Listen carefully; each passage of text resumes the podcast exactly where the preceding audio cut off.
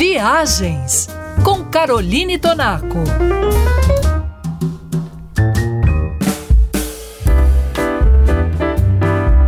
Antes de deixar Puerto Montt e seguir viagem pela região dos lagos chilenos, não deixe de visitar duas clássicas atrações locais.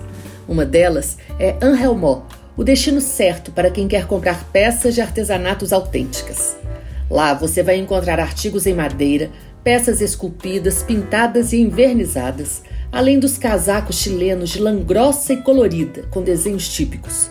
Eles são lindos e o preço é justo e bem acessível.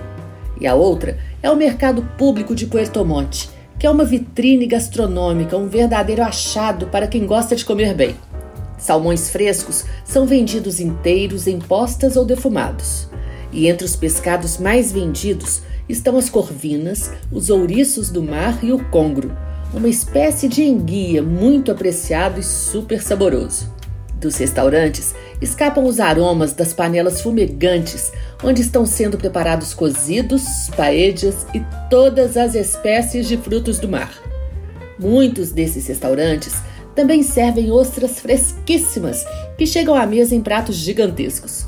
O mercado de Puerto Monte é considerado um dos melhores lugares para apreciar a culinária regional, porque além da qualidade dos ingredientes, eles ainda trabalham com fogões a lenha. Como os pescados são dos pontos fortes da economia local, quem sai ganhando somos nós. O visitante que pode saborear um belo prato de trutas ou salmão por um preço bem em conta.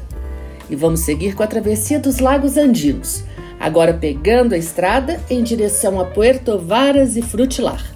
A nossa viagem continua no próximo programa.